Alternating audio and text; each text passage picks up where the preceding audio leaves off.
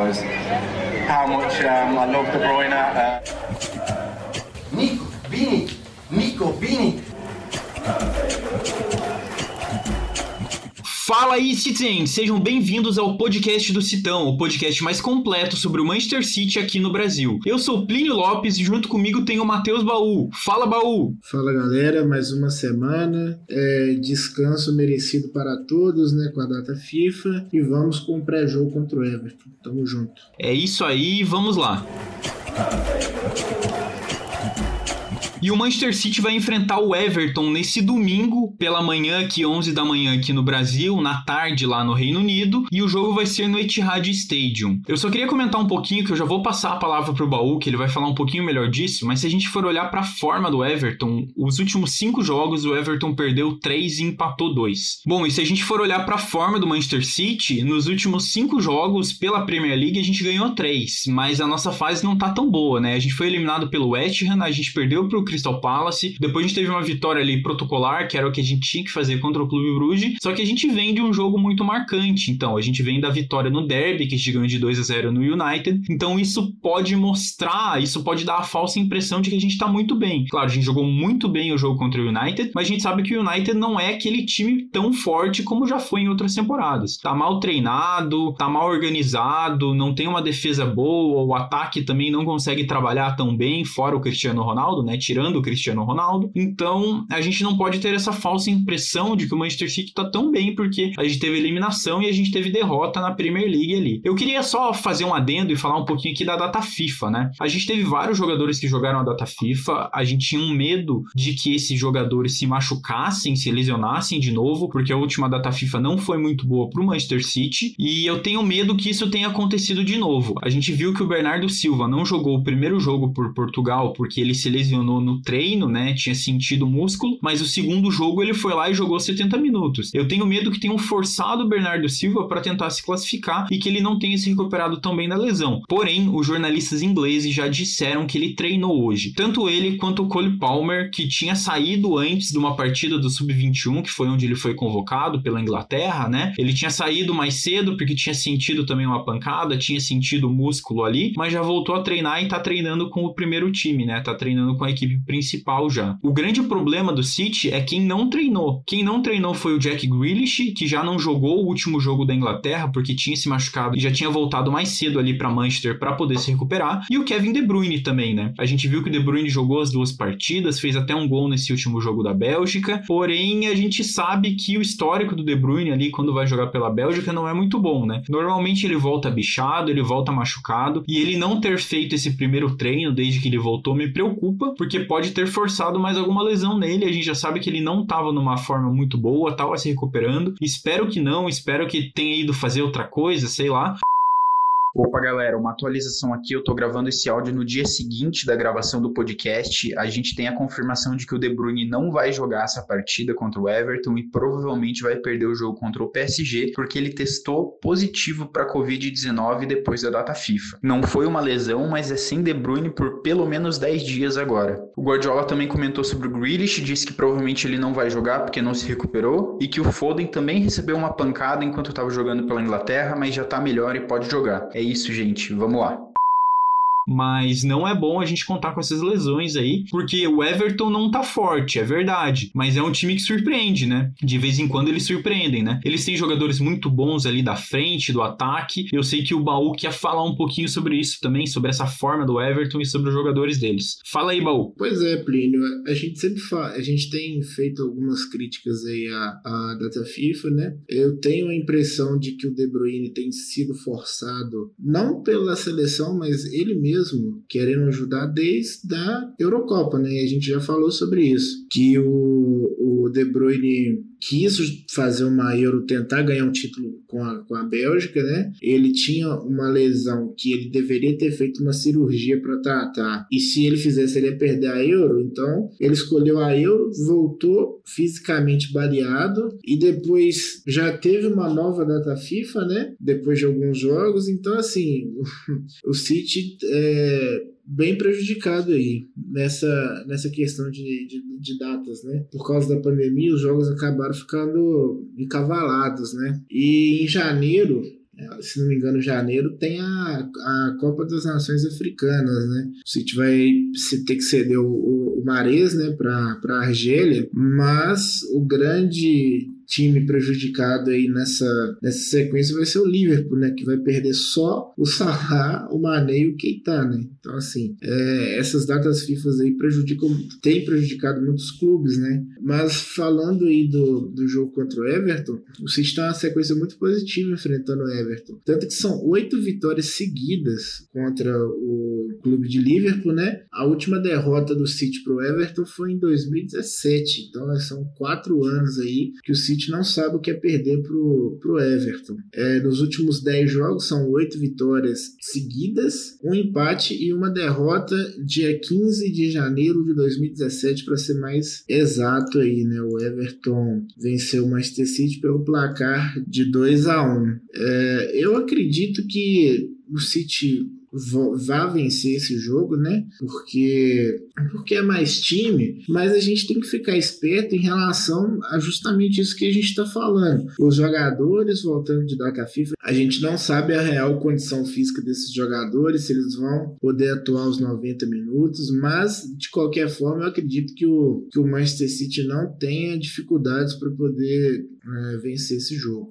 Só um, um off-topic aqui, né, para esse jogo contra o Everton. Depois que o City venceu a sua primeira Premier League ali na era já rica do, do clube, né, na temporada 2011-2012, é, é até engraçado porque o treinador do Everton na época era o David Moyes, né, que hoje é treinador do West Ham, tem feito aí um, um belo trabalho por sinal, eliminou o City da, da Copa da Liga, eliminou o United, é terceiro colocado no campeonato inglês com o mesmo número de pontos do City, de repente pode até chegar à liderança aí nessa, nessa rodada. Voltando a falar aí da temporada 11 e 12, né, do David Moyes, é até engraçado falar porque o, o, David, o David Moyes sempre foi muito amigo do, do Alex Ferguson, né? É, eles são dois treinadores escoceses e era muito natural que o David Moyes é, sucedesse o Ferguson no United, tanto que é, existia uma, uma brincadeira ali com a torcida do Chelsea que o Mourinho era o, o special one, né?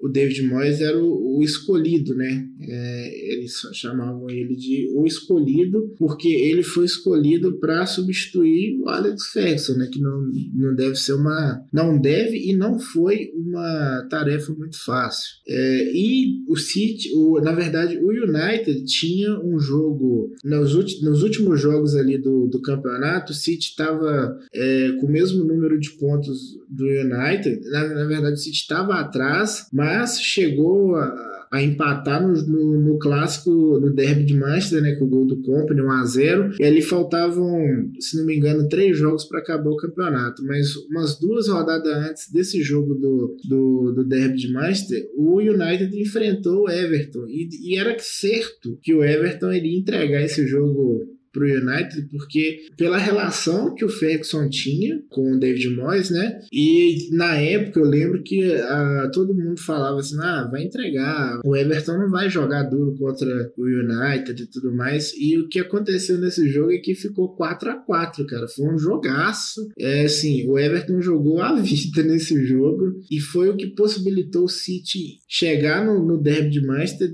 para ganhar o jogo e depender só dele para ser campeão inglês, né? Então, assim, foi um, um, é uma história curiosa envolvendo o Everton, David Moyes, que na época já a gente já dava como certo essa entregada aí e mais um título pro United, mas deu tudo certo pra gente. Pô, que bom que você lembrou desse jogo do Everton e do United. Eu lembro de ouvir esse jogo, na verdade, porque eu ouvi meu amigo narrando. Eu tava fora, não tava podendo assistir, e meu amigo tava assistindo assistindo, era numa época, pô, era 2011 ali, celular com aplicativo de futebol, não sei o que, não tinha muito isso. Tava só no Twitter, tinha meu amigo que me ligou e tava narrando o que que acontecia ali no final, quando o Everton fez o terceiro e fez o quarto gol ali. E daí foi naquela hora que eu sabia que o City, né, ia ter a possibilidade de ir para esse derby de Manchester, poder empatar e poder ser campeão. Então esse jogo me marcou bastante. Eu lembro do meu amigo me falando dos gols e tal. Lembro que Fellaini tava no Everton, até foi depois disso que o Fellaini foi lá pro United e tal, porque jogou bem, fez uma uma temporada boa pelo Everton. Eu abri aqui o, o, as estatísticas do jogo, é, aquele campeonato terminou no dia 13 de maio, eu não vou esquecer essa data nunca. Primeiro porque era aniversário da Yacho Rei, que sempre foi o meu jogador preferido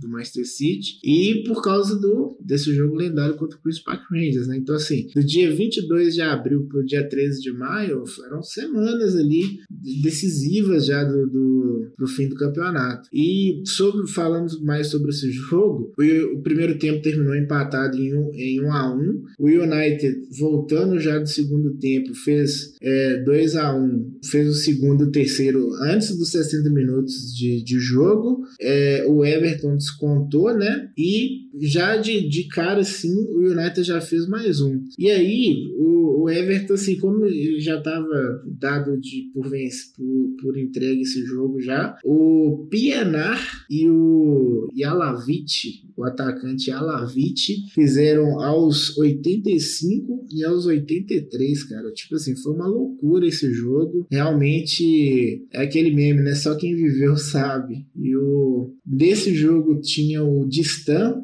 que já tinha jogado no Manchester City. Eu lembro que a gente estava até falando na época lá no Orkut, a gente falava assim: ah, fica tranquilo que o Distan vai, vai salvar a gente. Mas, assim, cara, foi uma, foi uma loucura esse jogo. É um resultado muito improvável para o contexto que estava que tava se criando ali. Mas que bom, né, que deu, que deu tudo certo. Mas, né, o Everton é um outro time hoje, é um time bem diferente. Quem tá de técnico lá é o Rafa Benítez, né? Se a gente for olhar ali para os jogadores de frente do Everton, hoje eles têm Richarlison, tem o Townsend. O Townsend foi aquele cara que fez um golaço na gente quando tava jogando pelo Crystal Palace. Eles têm o Gray ali que tá jogando bastante. Então eu acho que eles estão com uma equipe que tá um pouco mais concisa que nas temporadas passadas. Eu ainda concordo com você totalmente, Bo. Eu acho que o City tem a obrigação de ganhar essa partida, porque o Everton não vem bem nos últimos jogos e o City está tentando se recuperar. Contando que a gente vai ter quase todos os nossos jogadores prontos e titulares ali, vamos ver essa questão do De Bruyne e do Grealish, que me preocupa um pouco, essa lesão dos dois, é, eu acho que a gente vai ter quase o esquadrão completo ali, né? Tirando o Ferran Torres, né, que tá machucado, mas eu tô acompanhando ali, parece que ele vai voltar antes do Natal, ele já voltou para Manchester para fazer a segunda etapa da recuperação dele, né, que ele tinha quebrado o pé, e o Delap ainda, que é a promessa de que eventualmente vai jogar, mas ainda tá machucado e sem tempo para volta. Então eu acho que o City tem uma boa chance. Se eu fosse chutar, eu já vou pedir para você chutar um placar também. Eu ia chutar uns 3 a 1 pro City. É, eu confio na nossa defesa, claro, mas eu acho que a galera tá um pouco cansada aí da data FIFA, então eu ia nos 3 a 1 pro City. E você? A gente tem que a gente tem que considerar essa essa volta aí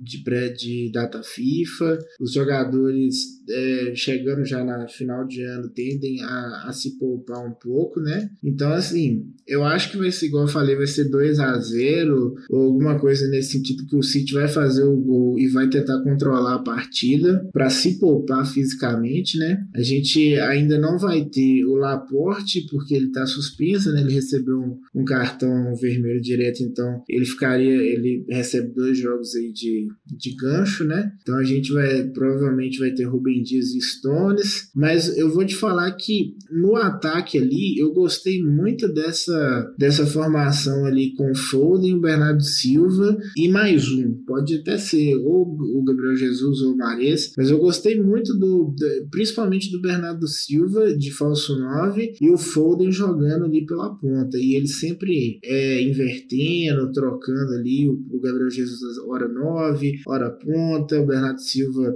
às vezes trocando com o próprio De Bruyne. Assim, o City tem muita variação tática, né? Isso confunde muito o, os adversários, né? E aí a gente, né, já tem o desfalque garantido do Laporte por suspensão. É, o Grealish que teve uma pancada aí no último jogo, jogando pela, pela Inglaterra. O Ferran Torres também, que a gente já, já sabe que não vai jogar. Então, assim, eu acredito mesmo nessa, nessa formação aí que o Guardiola tem encontrado um sentido aí no Bernardo Silva jogando de novo, Silva tem jogado muito bem. E é isso aí, eu aposto num jogo mais, mais low profile aí do Manchester City, não vai ser aquela correria, coisa de louco aí que foi contra o United. Ou até seja, né? Porque o City amassou ali no, no primeiro tempo, no segundo tempo a gente pensou assim, cara, o City vai passar o carro em cima do United, mas na verdade assim, o United também não quis mais nada com a vida, o City falou, ah, então beleza, o FIA administrou o placar e ficou só com os 2 a 0 mesmo, mas foi, a gente fala, né, que é o placar mentiroso. Vou confessar para você que eu gosto muito de ver o Phil Foden ali do lado do campo. É, o Guardiola e o próprio Foden já falaram algumas vezes dele jogando de falso 9, dele jogando de meio campo, ele é um jogador bem versátil, né? Mas eu gosto muito de quando ele atua pela lateral, porque ele dá uma profundidade ao mesmo tempo ele tem o drible, ele tem a posse da bola, ele tem a visão de jogo, então eu gosto muito de quando ele joga ali. Do outro lado, eu quero ver o Gabriel Jesus. Se vocês assistiram os jogos do Brasil, viram que na primeira partida ele não foi bem, e depois quando ele entrou ele não foi bem também, porque o Tite insiste em colocar ele de 9. E eu tô gostando cada vez mais de ver ele no lado do campo. Tudo bem que na última partida ele não foi tão bem aqui pelo City, mas eu acho que a gente tem que dar uma oportunidade ou meter logo uma res, mete uma res para jogar, vamos ver o que a gente consegue fazer e aproveitar, né, que a gente vai perder uma res em janeiro. Então bota ele para jogar bem, aproveita o jogador e depois libera ele, né? Então eu pensaria no ataque também mais ou menos nisso que você falou, Baú. Eu pensaria ele no Foden na esquerda, Gabriel Jesus ou Marres na direita, um Bernardo Silva ali fazendo um falso 9, trocando. Vamos de Rodri, né? Não podemos perder o Rodri. Cancelo, Walker, vamos de Rubem Dias, Stones, Ederson. Eu acho que nossa equipe tá completa ali. Vamos ver, se De Bruyne não jogar, a gente pode voltar, botar um Gundogan ali. A gente sabe que quando o De Bruyne não joga, o Gundogan consegue jogar melhor, porque ele faz uma função diferente. Então dá pra gente construir. A gente tem jogador pra caramba. Tem o Palmer que pode entrar. Vamos ver o que, que o Guardiola vai fazer. Vamos ver se esses jogadores que possivelmente estão machucados, como Grealish e como De Bruyne, vão jogar mesmo, pra gente conseguir botar a cabeça no jogo e sair de lá com os três pontos e ficar mais perto ali da liderança, porque o final de ano é muito louco. A gente sabe que o final de ano na Premier League é jogo um atrás do outro. Dezembro vai ter muito jogo, então a gente tem que começar a acumular uns pontinhos. Não dá para perder os pontos agora, porque a gente sabe que eles vão ser necessários depois. Pois é, cara, você falou aí do,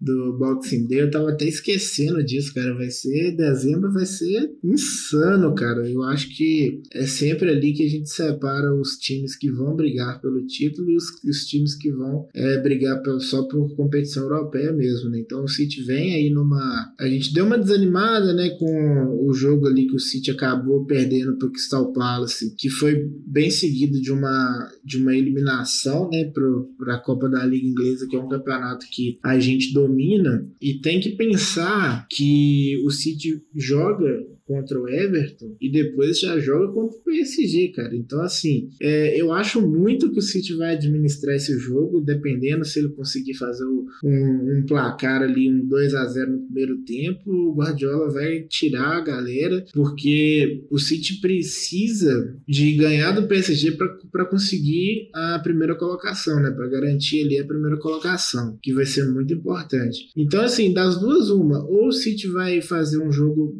bem do protocolar, ou o Guardiola vai vir com uma, com uma escalação assim com Sterling, é, com, bem assim, do que bem diferente mesmo do que a gente está pensando, para poder focar no jogo contra o PSG, né? Porque o City, querendo ou não, a gente está no dia aí 18 de, de novembro, o jogo contra o Everton vai ser no dia 21 de novembro. O City chegou nessa, nessa fase do campeonato aí vivo, é, comparado com com a última temporada, o City estava, sei lá, em décimo lugar, um negócio assim. É, e olha que o City foi campeão com sobras depois, né? Mas vou, é, é aquilo que também a gente sempre falou ali no começo do, do campeonato. O City tem elenco, o City tem, às vezes, por vezes, o elenco é desequilibrado, mas vão ter times aí com elencos mais curtos, tipo Liverpool, tipo Chelsea, que chega nessa, nessa, nessa parte final aí do ano, que são muitos jogos, e jogos também decisivos de Champions, combinado com o Boxing Day ali em dezembro. É complicado, cara. Então o City pode ali começar, se tudo der certo, ali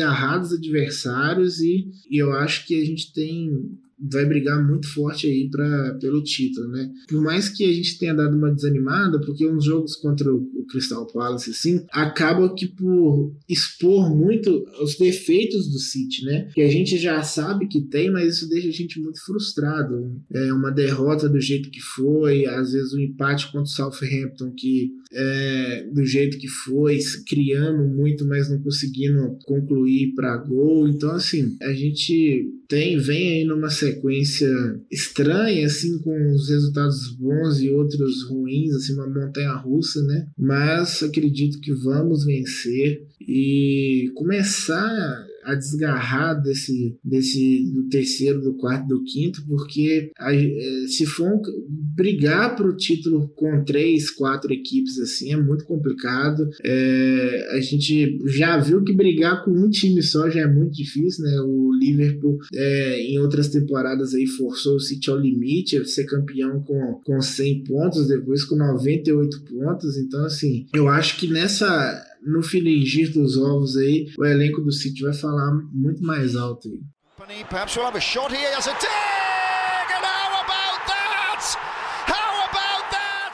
Bom, Bom, acho que você falou tudo. Você resumiu bem o que significa esse confronto, o que, que o City precisa fazer, o que significa principalmente pro resto da temporada do City. A gente vai ter alguns jogos bem difíceis daqui para frente, tem o Boxing Day, então a gente não pode vacilar. E é pensando em não vacilar e pensando nessa vitória, que seja uma vitória fácil e sem sofrimento, que a gente vai encerrar o podcast do Citão dessa semana. O podcast do Citão é uma produção da Icarus Produtora e do Manchester City da Depressão. A direção geral e a produção são feitas por Plínio Lopes. O apoio de produção, a edição, finalização e mixagem são feitas por João Rain. A divulgação é feita por Matheus Eleutério. Tchau, baú. Até a próxima. Valeu, Plínio. É isso aí. Tamo junto. É sempre um prazer falar com vocês. Não esqueçam de divulgar o episódio aí no Story, mandar no seu grupo de WhatsApp, mandar pro seu amigo que gosta de futebol inglês, para ajudar a gente a continuar crescendo. Até a próxima semana. Tamo junto.